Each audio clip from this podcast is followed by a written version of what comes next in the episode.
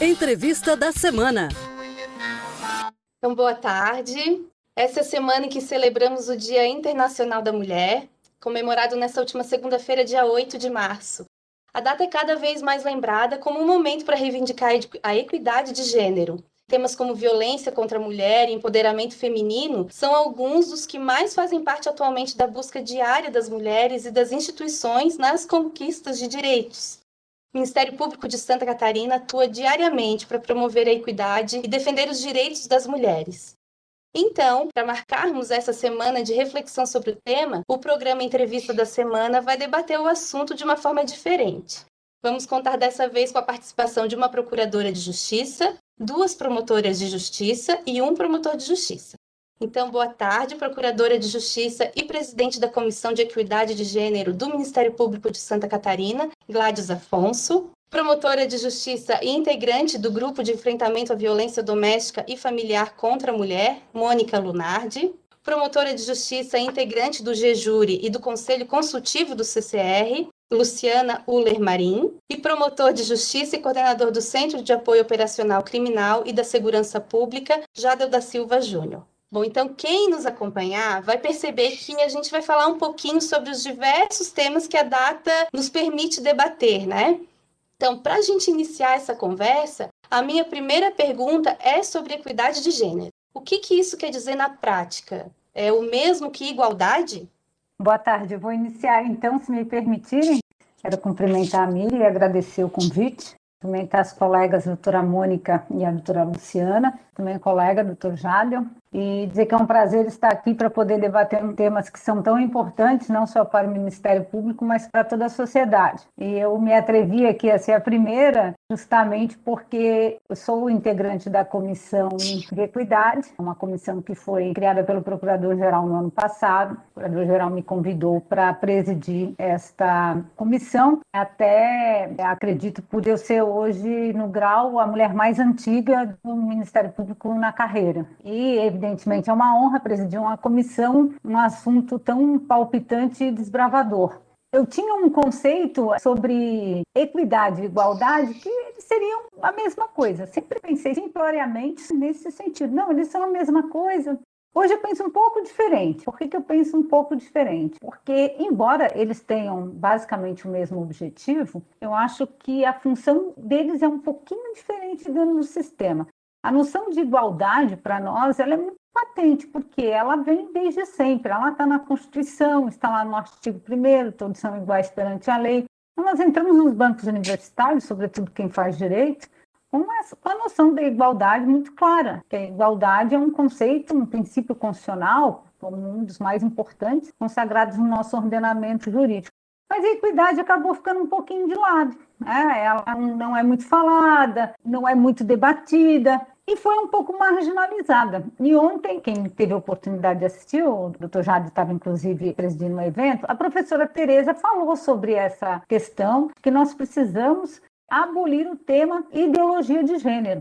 Não se fala em ideologia de gênero. E eu acho que se misturou um pouco essa questão da ideologia de gênero, do gênero, da equidade de gênero, e acabou criando uma marginalização sobre esse conceito. Esse conceito de equidade vem lá da época de Aristóteles. Aristóteles já dizia que equidade, é assim que eu também penso, é uma igualdade social. É aquela igualdade que você busca, e eu diria que hoje nós buscamos perante a nossa realidade. Então, eu diria que a equidade é exatamente isso: é você buscar uma verdadeira igualdade mas não aquela prevista em lei, mas sim aquela que se apresenta socialmente para você.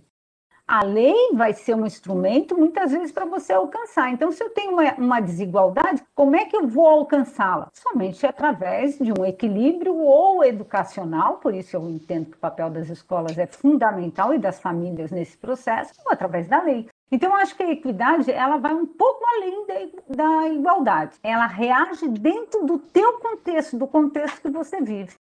E a comissão debate efetivamente muito esse assunto, e já adianto aqui que a comissão está no seu start, então ela está trabalhando mais no seio interno, mas evidentemente que o assunto vai também se propagar para o seio externo, inclusive é, no sentido de fomentar políticas no seio do Ministério Público e também para a sociedade como um todo. E doutora Gladys, então, ainda dentro desse assunto equidade, a senhora pode falar de algumas políticas públicas que atuam nesse sentido? Olha, eu vou ser bem honesta, Miri, que eu acho que em termos de políticas públicas, tratando desse tema, nós temos poucas, e mesmo no, no seio interno. Evidentemente que, que o Ministério Público, eu sempre digo isso, e falo, por exemplo, em termos de carreira, que é onde eu posso me sentir um pouco mais à vontade, isso não é um problema. Por quê? Porque nós passamos por concurso e assim também com os servidores. Então, nesse aspecto, nós temos já uma equidade e uma igualdade. O que pode acontecer e o que acontece ainda, que eu digo, por exemplo, para nós mulheres, hoje promotoras e procuradoras, quantitativamente nós ainda somos um número menor, mas não em qualidade. Por quê? Porque nós temos um quadro feminino dentro do Ministério Público de extrema qualidade. E, lamentavelmente, alguns cargos na instituição só podem ser alcançados através da antiguidade. E nós temos poucas mulheres que podem alcançar esses cargos porque ainda estão caminhando na sua carreira. Para tanto, nós precisamos criar, sim, algumas políticas internas para poder, às vezes, balançar isso. Não é quebra de antiguidade, absolutamente, isso não tem como. Mas eu vou dar um exemplo: banca de concurso. Vamos imaginar a seguinte situação: eu sou procuradora de justiça, tenho mais de 30 anos de carreira, mas eu não tenho especialização em nenhuma matéria. A doutora Mônica, por exemplo, é promotora há 15 anos, vamos dizer, ela tem a metade do tempo na carreira que eu tenho, mas ela tem doutorado em alguma matéria, ela é habilitada, ela dá aula em universidades, ou seja, ela tem uma habilitação que eu não tenho. Então, por que, que eu, ela vai concorrer comigo na banca de concurso e ela vai sempre ser preterida porque ela é menos antiga? Né? E eu estou dando meu exemplo de mulher, mas poderia, no meu lugar, ser um homem, um homem sem uma qualificação é, nesse sentido, e a doutora Mônica, mulher menos antiga, com qualificação, mas ela vai ser preterida. E tem alguma norma que diz que banca de concurso tem que ser escolhida por antiguidade? Existe uma tradição no MP, do qual eu, inclusive, sigo e venho seguindo até hoje. Mas eu acho que você pode criar regras objetivas dentro da instituição para exterminar com esse tipo de situação. Você cria uma, uma igualdade e equidade entre essas pessoas, já que ela não existe, né? Sem ferir também uh, os preceitos da, da, da, legislação que nós temos, a antiguidade, o merecimento, a promoção, a remoção, que tem que ser devidamente estabelecido. Isso, um exemplo internamente. Externamente, nós teríamos milhões de exemplos. É de como essas, essas questões ocorrem na iniciativa privada, pior do que na pública. A nova lei de licitações que vai entrar em vigor, ela traz dois preceitos muito interessantes como um critério de contratação. Um é a, é a empresa que tiver em seus quadros preso dentro do princípio da ressocialização e o segundo é a mulher que sofre violência doméstica. Então, essas são políticas que nós podemos começar a implementar para poder estabelecer. A Prefeitura de Florianópolis tem uma política muito parecida nesse sentido, na contratação da terceirização, e a comissão está sugerindo essa implementação agora no Ministério Público, ao Procurador-Geral, para as nossas terceirizadas, a priorização na contratação da mulher vítima é, de violência doméstica. Então, nós temos muitas formas de avançar nesse caminho, basta boa vontade. São dois temas assim, embora não, o primeiro relacionado à equidade e igualdade, aparentemente eu não, não esteja envolvido, mas de fato estou diretamente envolvido e todos nós. Inicialmente, uma boa tarde a, a todas e a todos que, que nos ouvem também. Como bem disse a doutora Gladys, há sempre uma tendência de se confundir igualdade ou equidade ou compreendê-las como uh, sinônimos uma da outra, na verdade. Como bem disse a doutora Gladys, a equidade tem a projeção mais ampla que a própria igualdade. A igualdade, nós poderíamos dizer de forma sintética, seria conferir o mesmo tratamento para todos os membros, para todos os indivíduos de determinado grupo de pessoas, vamos imaginar assim. Já a equidade teria por objetivo promover um tratamento mais justo entre as pessoas. E dentro do valor justiça, nós identificamos igualdade, ou seja, promover significa criar mecanismos para que, se, que de fato se alcance a, a, a igualdade. Eu vou dar um exemplo bem prático. Durante a pandemia foram suspensas as aulas, né, isso, dos alunos. Todos foram para as suas residências, passaram a ter que receber aulas online, por exemplo. Então, o que seria igualdade? O que seria conferir igualdade nesse aspecto? Seria disponibilizar aos alunos matérias online. Se distribuiria a mesma matéria online para todos os alunos, igualmente. A equidade vai um pouco mais além do que isso. A equidade, ela teria que promover algum mecanismo para igualar aqueles que são desiguais. Por exemplo, podemos encontrar ali entre esses alunos alguns que têm alguma deficiência com relação à, utilização de aparelhos, por exemplo, um computador ou, ou a conexão com a internet mais debilitada um com relação ao outro. Então, a equidade seria promover a igualdade também nesses instrumentos, nesses acessórios e também uma conexão de internet que conferisse igualdade a todos de receberem a aula e participarem dela. Então, teria essa pequena distinção de natureza prática. E com relação à questão de políticas públicas, as políticas públicas estão envolvidas também no trabalho do, do Centro de Apoio Criminal, no trabalho de todos os promotores de, de justiça. Eu entendo política pública como política de Estado políticas institucionais, por exemplo, como sendo um conjunto, uma totalidade de ações, de medidas, iniciativas, planos, projetos, ações, etc., que tenham um fim de interesse público, por exemplo. Então, nós teríamos como política institucional, como política pública, a criação da Comissão de Equidade de Gênero. É uma política pública porque, de certa forma, alcança também interesse público. A criação do NEAVIT, o Núcleo de Atendimento às Vítimas, é uma política pública, é uma política institucional, porque ela vem a atender também a um interesse social, como, por exemplo, outras tantas medidas relacionadas às vítimas, relacionadas às vítimas de violência doméstica, por exemplo, como criar políticas de autocomposição, como aperfeiçoar a rede de atendimento às vítimas. Essa seria uma política pública, uma política que pode ser implementada institucionalmente, implementada por cada um também dos, dos colegas promotores de justiça. Então é mais ou menos nesse sentido.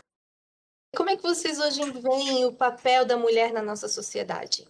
Eu e a doutora Luciana trabalhamos na mesma comarca e a gente estava conversando sobre isso, né? O papel da mulher, assim, que para a gente Hoje a gente pode ser o que a gente quiser, cada vez mais, né? A gente tem um espaço para ser ouvida, tem mais autonomia, mas para a gente que está, para nós que trabalhamos no Ministério Público, é muito fácil de a gente falar isso. É, mas assim, o que a gente vê ainda hoje é que a gente está tendo cada vez mais espaço e de uma importância super relevante, mas é uma responsabilidade imensa em razão de a gente ter que dar conta de tudo. E às vezes se cobra, ah, mas por que vocês é, não têm nenhuma candidata procuradora-geral no Ministério Público? Nenhuma mulher que assume um cargo de chefia? E aí eu fico, eu fico refletindo, às vezes, a gente tem tantas obrigações fora do trabalho, na organização de casa, os cuidados com os filhos. Então, assim, é um papel extremamente pesado para a mulher. E a gente quer, né, a gente quer conquistar cada vez mais, mas assim, Enquanto a gente não mudar a mentalidade, o marido não divide as obrigações, é difícil para a mulher assumir um cargo de chefia. É, a gente já falou um pouquinho de equidade, né? Vamos falar agora de outra questão. A realidade mostra, né, que a violência contra as mulheres persiste, né, como um grande problema no nosso país. Vocês poderiam passar qual é o panorama atual da violência contra a mulher aqui no Brasil e em Santa Catarina também? Eu colhi um dado tendo por fonte o Ministério da Mulher, dados relacionados a 2020. Os dados são estarrecedores, principalmente 2020, durante o período da pandemia. Houve uma denúncia de violência contra a mulher a cada cinco minutos no ano passado, em 2020. E em Santa Catarina, eu tenho um dado aqui também, houve um crescimento significativo de ocorrências com a atuação da Polícia Militar em relação a 2020 e 2019. Em 2020, foram 25.949 ocorrências que foram atendidas pela Polícia Militar. Em 2019, foram 21.263, ou seja, um incremento bem significativo de ocorrências atendidas pela Polícia Militar relacionadas à violência contra a mulher, sobretudo violência doméstica. E se nós também somarmos os dados da Polícia Civil e da Polícia Militar em termos de ocorrência, foi constatado um incremento em 2020 muito maior do que em 2019. 2020 foi 109.867 denúncias em Santa Catarina em 2019, 101.142, ou seja, foi assim um crescimento vertiginoso em termos de denúncias de violência doméstica em Santa Catarina também. Só um dado aqui do Dr. Jádeo, que foi a apresentação da Corregedoria do relatório das atividades do primeiro grau na última reunião do colégio. E duas situações me chamou muita atenção. O número de feminicídios aumentou, por quê? Porque esse não tem como se fugir do registro, mesmo com pandemia, sem pandemia, é um registro mas o número da violência doméstica registrada diminuiu. Ou seja, a formalidade do ato, a pandemia afetou em muito porque se uhum. deixou de registrar. Muitas vezes esses dados que o doutor Jadel colocou, da polícia atender, nem sequer foram registrados.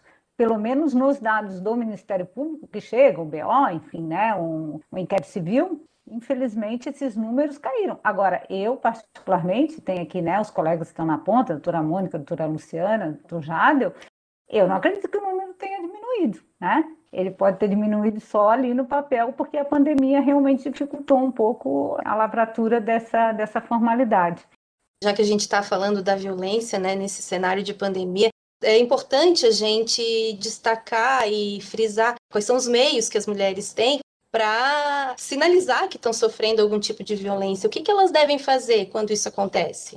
Então, a gente até nesse período fez, a, no período de pandemia, né, uma das, das ações do grupo foi a gente divulgar os canais de, de denúncia, tornar mais claro para as vítimas, inclusive as formas de violência, porque muitas mulheres não se percebem vítimas de violência porque elas não apanharam, e os homens também não se percebem agressores porque eles não bateram, eu nem bati, só a gente só teve uma discussão de casal, e foi feita essa campanha no sentido de reforçar as outras formas de violência, né, não só a física, mas psicológica, a moral, enfim, de humilhação, de perseguição da mulher, e os canais de, de violência, de, de, comunicação, desculpa, da denúncia, pelos que o doutor Jadon já falou, né, a gente tem o DIS 180, que é da denúncia de violência doméstica à mulher, o Disque 100, que é dos direitos humanos, mas muitas vezes cai também nesse canal. Hoje é possível fazer boletim de ocorrência na Polícia Civil virtual, e até uma dúvida que a gente tinha é se poderia pedir medida protetiva nesse BO, porque às vezes a mulher quer uma medida protetiva, né? Ela não quer nem dar continuidade ao processo, mas ela quer uma, algum, é, algum documento, né? Alguma forma que ela se sinta protegida. E o, a orientação que a gente teve da Polícia Civil é que ela pode registrar, quando ela faz o registro, ela pode mencionar o interesse dela na medida protetiva, que posteriormente, a, pelo menos aqui em Lages, eles entram em contato com a vítima para formalizar esse, esse pedido. Ou é por telefone, ou por ela se dirige até a delegacia se puder, e essa era a forma de comunicação. Também a gente tem a Rede Catarina, em alguns municípios aqui do estado, em que a Polícia Militar né, tem equipes que fazem a fiscalização das medidas protetivas, e se não houver medida protetiva, atendimento à vítima.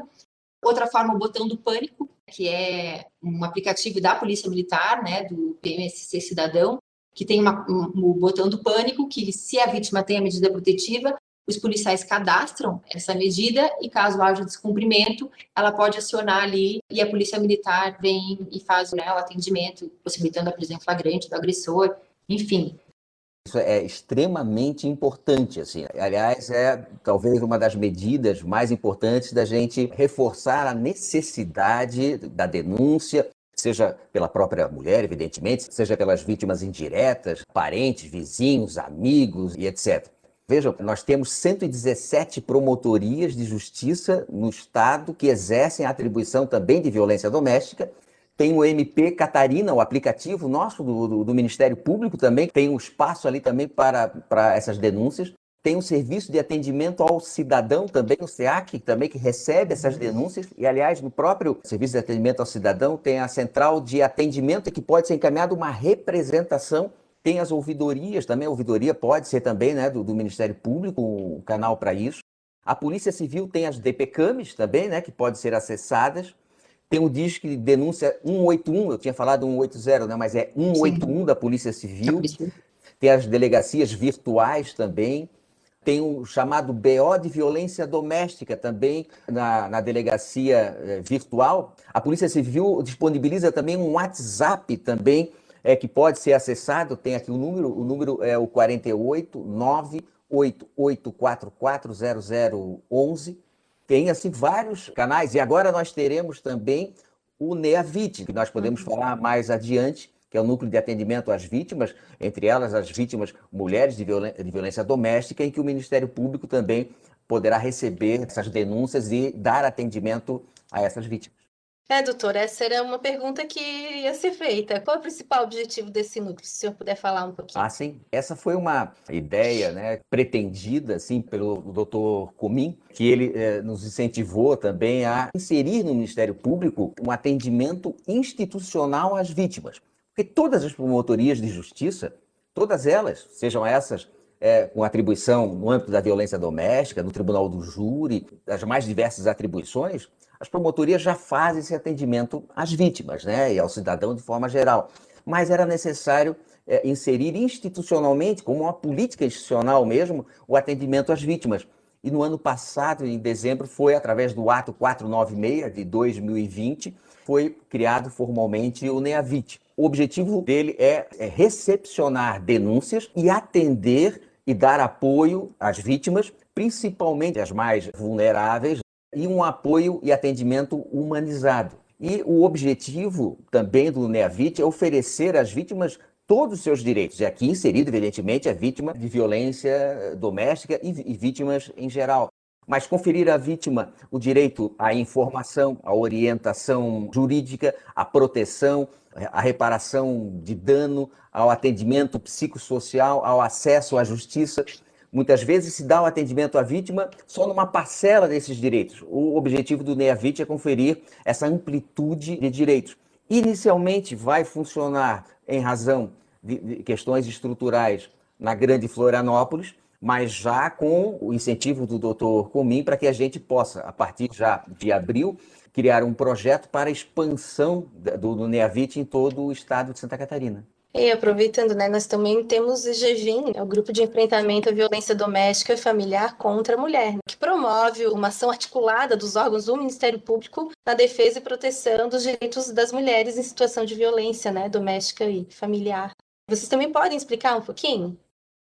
O, o, grupo, o GVIM, na verdade, até a gente está vendo se a gente vai modificar um pouco, né, ampliar os nossos horizontes para as questões de gênero, que a gente hoje está com a questão da violência doméstica contra a mulher, mas nós não temos um núcleo para a questão de gênero. Mas a, o grupo de, de violência doméstica, então, a gente tem alguns promotores que trabalham na área, também procuradoras de justiça que trabalham com a gente, e, na verdade, a gente se reúne, até na época da pandemia, o ano passado, nós nos reunimos algumas vezes para tratar dessa situação como é que a mulher poderia ter acesso, né, nessa época de pandemia? Tá, tá aumentando, as mulheres estão ficando isoladas, não têm as, as famílias que antes eram para quem elas poderiam primeiramente denunciar. E aí, foi um dos trabalhos do grupo, então, foram essas campanhas, né, para fornecer maiores explicações para o público. Isso a gente fez por meio da, da mídia social, Facebook, Instagram, falando das diversas formas de violência, da existência de casas de acolhimento, né, e a gente dizendo onde existiam no estado, e às vezes as mulheres não têm para onde sair, não podem contar com a família porque não poderiam sair de casa e não teriam onde ficar. A gente trabalhou com campanhas, né, também para jovens na questão do pode sim, para quebrar um pouco daqueles é. estereótipos, né, e comportamentos, hum. principalmente para os jovens, a gente tentar mudar um pouco essa cultura. E a ideia agora do grupo é a gente estender, não só com questões da violência doméstica, mas também trabalhar questões de gênero. Esse foi um dos projetos também que foi gestado, vamos dizer assim, em 2015 e foi criado formalmente em 2016. O GEVIM ele é coordenado pela doutora Cristiane, procuradora de, de Justiça, e como bem disse, já exauriu tudo a doutora Mônica, tem essa pretensão assim, de mobilizar todos os colegas que atuam nessa área, padronizar, ou pelo menos sugerir a padronização de procedimentos, de medidas, de campanhas, de projetos, e, de fato, nós estamos passando agora um período de transição, no sentido de talvez ampliar um pouco mais o campo de abrangência do, do G20. Bom, agora, muita gente ainda acha que apenas violência física é considerada violência doméstica. O maior conhecimento da Lei Maria da Penha poderia mudar isso? Sim, de fato, como foi bem anunciado, assim, né, há necessidade de se conhecer melhor a, a Lei Maria da Penha, porque ela também não só introduz é, capítulos de natureza penal, talvez é o que seja de, de menor preocupação, mas assim de medidas multidisciplinares, que envolve uma série de iniciativas muito mais abrangentes até, né, mais envolventes, de maior até projeção do que a área criminal. E de fato, lá no artigo 5 deixa bem claro assim de que não é apenas a violência física, mas a violência psicológica, aquela violência invisível, né? A violência sexual, a violência que causa também dano moral, a violência patrimonial, são também as mais diversas formas de violência que são contempladas também pela Lei Maria da Penha questão da, da, violência psicológica, que às vezes assim aquela violência a invisível, né? E as mulheres nas audiências, né? Então aquela perseguição, está sempre ligando ou controlando quando, por exemplo, há um término de um relacionamento não aceito, né, pelo agressor. É muito comum as audiências só, eu só quero paz. Eu não quero, eu não queria nem estar tá aqui para processar, eu só quero viver em paz. Então, se imaginar uma mulher não tendo, não tendo controle da vida dela e não sabendo se, se sair na rua ele vai estar tá atrás ou vai ser morta, assim, a gente não tem noção quanto isso gera um sofrimento, né? Que para o processo muitas vezes é difícil de a gente trazer. A lesão corporal é muito mais evidente. Existem outras formas que trazem tanto mais sofrimento para a mulher.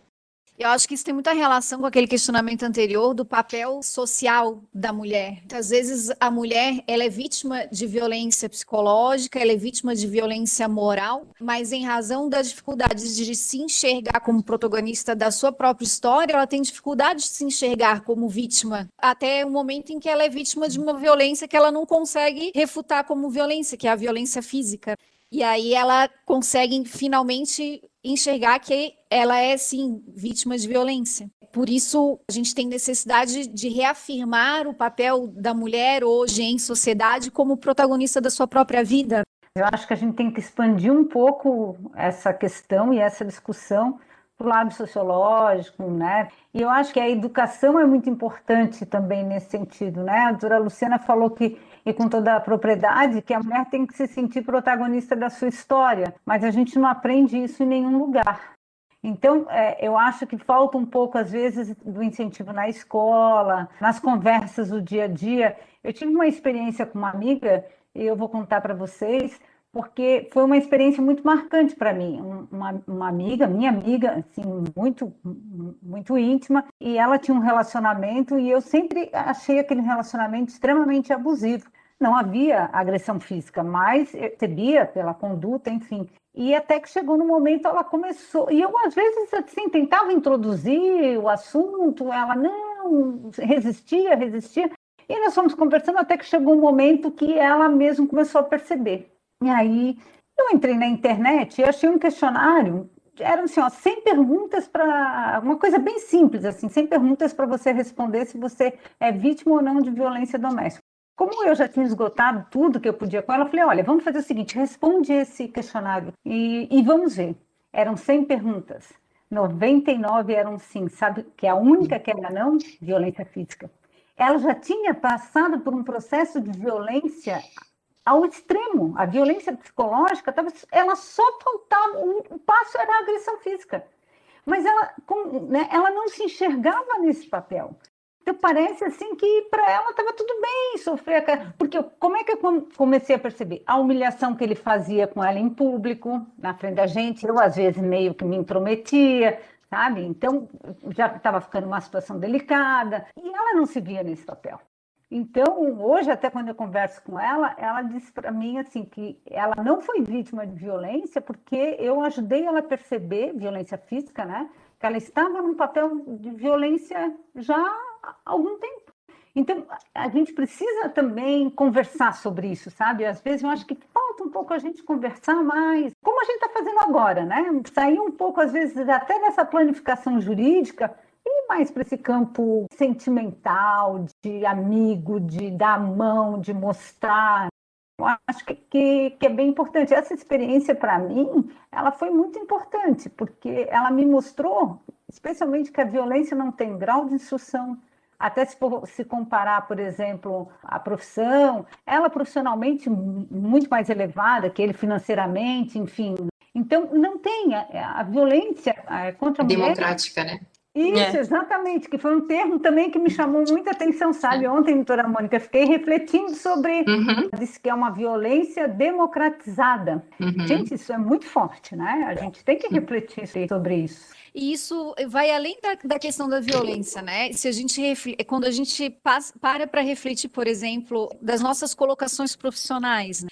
em muitos momentos nós nos questionamos: ah, nós precisamos de mais mulheres em cargos de chefia. Ah, mas as mulheres disponíveis são mulheres mais jovens. Mas se nós formos questionarmos as mulheres que nós temos hoje, na faixa de 40, 40 e poucos anos, que somos nós, né? Se elas estão dispostas a se afastar dos seus lares, para se dedicar a um cargo de chefia que vai exigir 100% do seu tempo e se afastar daquilo para que ela foi educada durante uma vida toda, se afastar do seu lar, dos seus filhos, enfim, se afastar durante um tempo da sua casa, ela está disposta a isso? Porque a nossa educação não teve esse foco. A gente não foi talhada para isso realmente. Muito embora a gente já pertença a uma geração que teve oportunidade de estudos tanto quanto os homens. Hoje a gente ocupa sim o mercado de trabalho quase de igual com os homens mas a nossa educação sentimental, digamos assim, a nossa formação psicológica não passou por isso. Nós não tivemos esse tipo de formação a gente não tem esse apoio e não temos essa capacidade para saber, ou nem todas temos, para saber conciliar todos os nossos papéis de mulher que são igualmente importantes. Já encaminhando para o final da nossa conversa, como é que o Ministério Público tem atuado para o enfrentamento de crimes contra mulheres, em especial o feminicídio, né, que é o caso extremo? Infelizmente, o estado de Santa Catarina registra números altos de feminicídios, altos, inclusive se comparados com estados com nível econômico bem piores do que os nossos, estados do Nordeste, etc. Segundo o Atlas de Violência Doméstica de 2020, em 2018, a gente registrava uma média de morte de uma mulher a cada duas horas. Então, os números de feminicídios que a gente tem são muito altos. E o feminicídio ele acontece quando todas essas vias de proteção, quando todas essas vias, essas redes, esses canais de ajuda sobre os quais a gente conversou até agora, eles não funcionaram. Ele é a manifestação mais grave, a, a manifestação mais extrema de violência contra a mulher. Ele carrega a dor da injustiça de que um, um ato irremediável já aconteceu ou ele carrega o paradoxo de uma tentativa de feminicídio, quando muitas vezes a mulher está lá em plenário para dizer que perdoa o seu parceiro pelo ato grave que ele já cometeu. A postura do Ministério Público nesses casos é sempre lembrar a sociedade que a violência contra a mulher não é algo que deve ser aceito, que é algo que a gente deve combater, porque infelizmente, é, muitas, é, em alguns casos isso precisa ser lembrado,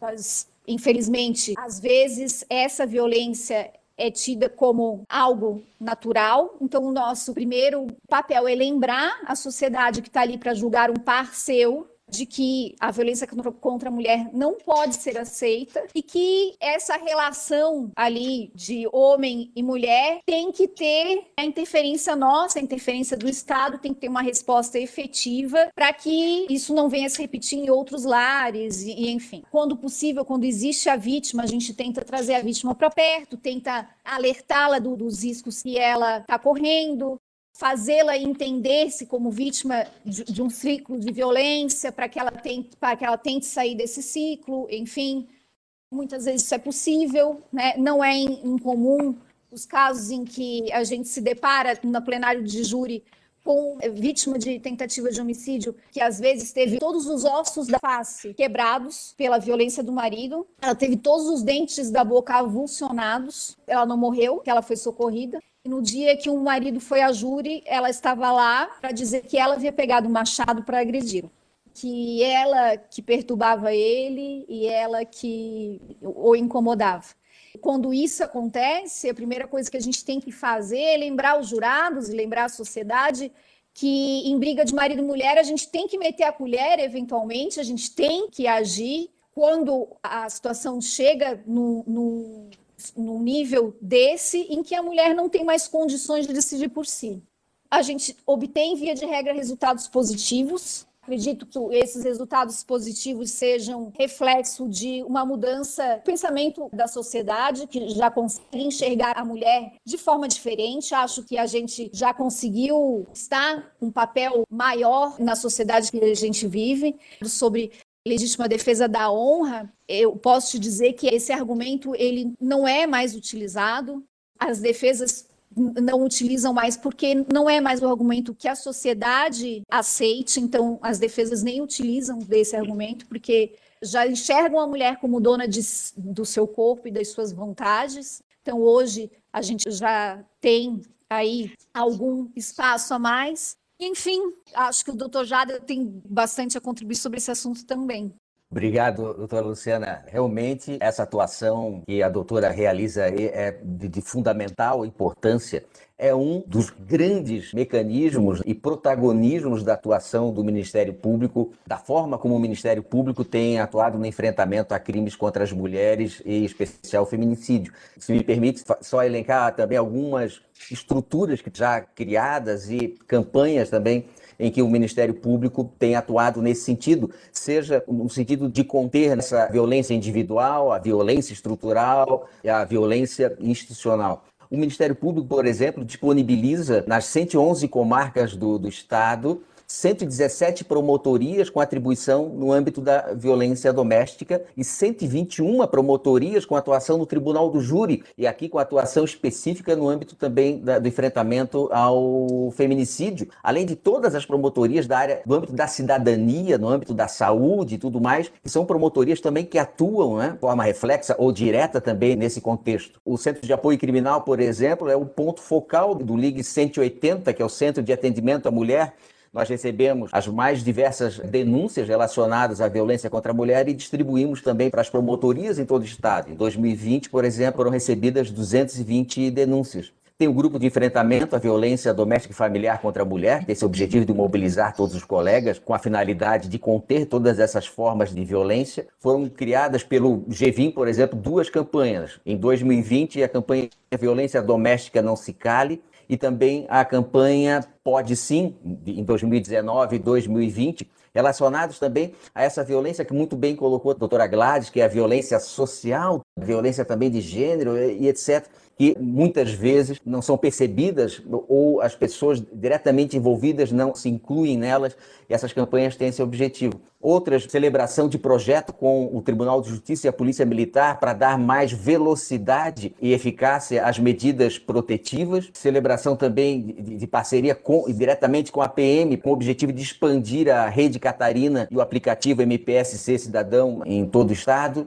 Participamos diretamente também da confecção do Formulário Nacional de Risco e Proteção à Violência contra a Mulher, como um mecanismo também de diagnóstico das formas e do, do tipo de violência que sofrem as mulheres. Tem o, o Programa de Atendimento Integral à Vítima, que é o NEAVIT, Ministério Público participa de um comitê de rede de apoio à vítima que reúne diversas instituições, OAB, Poder Judiciário, Polícia Civil, Polícia Militar, Secretaria de Estado de Desenvolvimento Social, Defensoria Pública. Tem o próprio NUPIA também, que tem o objetivo de autocomposição do, dos conflitos, pelo menos orientar todas as promotorias que realizem a autocomposição, porque nós precisamos pensar na violência contra a mulher até chegar ao feminicídio, não só a partir também do encorajamento das mulheres, de todas as pessoas que de alguma forma sofrem com essa violência, mas é preciso também incluir nesse processo o autor da agressão, no sentido de se fazer essa autocomposição, porque é dessa forma que também se pretende romper com esse ciclo de violência. Por isso, o NUPIA também é extremamente importante nesse sentido.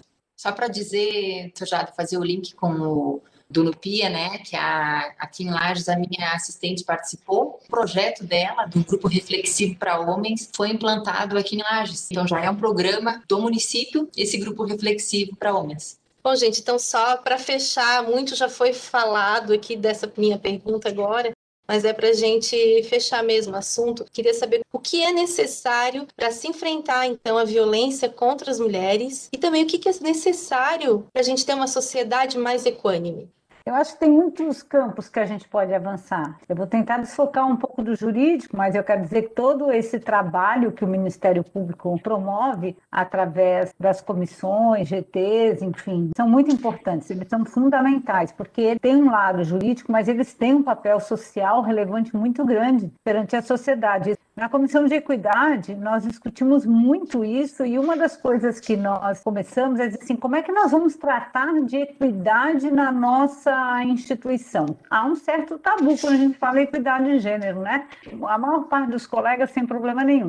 Mas eu não vou aqui ser hipócrita e dizer que não existe, porque existe. E aí nós começamos, como é que nós vamos tratar esse assunto? Bom, vamos começar de forma bem embrionária. Os colegas puderam ver que nós começamos realmente de forma embrionária com o nosso informativo, na verdade, dizendo o que, que é a equidade. É uma coisa muito simplória, mas nós entendemos que nós tínhamos que iniciar dessa forma no seio interno, qual é o conceito de equidade? Para dali a gente começar a avançar para discussões mais importantes. E eu acho que, assim, ó, é, o papel das escolas e da família é muito importante. Eu acho que quando você cresce num seio familiar e é, crescer muitas vezes sem essa referência do que nós mulheres somos, eu tive o privilégio de não passar por isso. Eu tive uma mãe sempre muito presente nesse ponto. Ela sempre foi uma mulher que mostrou aos seus filhos o papel da mulher. Ela trabalhou desde desde cedo. Minha mãe começou a trabalhar com 9 anos de idade e já aos 46 anos ela se tornou juíza. Ela é uma juíza já numa idade muito avançada, né, para os padrões normais. Ela sempre fez questão de deixar muito claro, principalmente para o meu irmão homem, o papel da mulher. A divisão das tarefas dentro de casa sempre foi algo que não era assim, ai, ah, não, a mulher é que vai lavar louça. Não, na verdade, meu irmão é o melhor lavador de louça que eu conheço. Então, sempre tudo foi muito dividido. Então, eu sempre digo, eu tive o privilégio de crescer numa família de equidade total. Mas nem todos têm essa oportunidade. Então, discutir em casa, discutir nas escolas, quebrar esses tabus de que a escola não pode discutir esse tipo de assunto, não só pode, como deve, porque se você não discutir em casa, você vai discutir na escola, você vai ter oportunidade de lá discutir. Eu acho que assim a gente vai começar a mudar. Eu acho que colegas que são promotoras aí na ponta, elas têm um papel muito importante, até porque elas são exemplos disso na comunidade. Se me permite também, eu queria entrar nesse caminho da doutora Gladys, que tocou num ponto importante, falando de equidade. Me parece que deve ser a centralidade, vamos dizer assim, dos temas a serem tratados pelo Ministério Público é justamente essa violência contra a mulher. Todas essas formas de, de violência. Eu diria mais até, que eu recupero muito do, daquilo que estamos conversando também lá no núcleo de enfrentamento ao racismo. A violência contra a mulher, a violência contra a mulher mulher negra, a violência contra a mulher negra pobre, né? É isso que nós temos que colocar na centralidade mesmo dos nossos debates, das nossas discussões. É preciso nós nos inserirmos nesse contexto, nessa temática, nós nos capacitarmos para isso, né? Para podermos também inserir a todos os colegas promotores e nos, inserirmos socialmente também nesse, nesse debate, assim, nos abrirmos aos movimentos, né? A outras fontes também de inteligência e de formas de, de pensamento, assim. Eu quero, então, me despedir de vocês. Procuradora de Justiça Gladys Afonso, promotoras de Justiça Mônica Lunardi e Luciana Uller Marim e promotor de Justiça Jadel da Silva Júnior, muito obrigada pela conversa. Vale ressaltar né, que o Ministério Público de Santa Catarina trabalha todos os dias pela garantia dos direitos das mulheres e pelo combate à violência de gênero, ao feminicídio, ao abuso, ao assédio, entre outros crimes.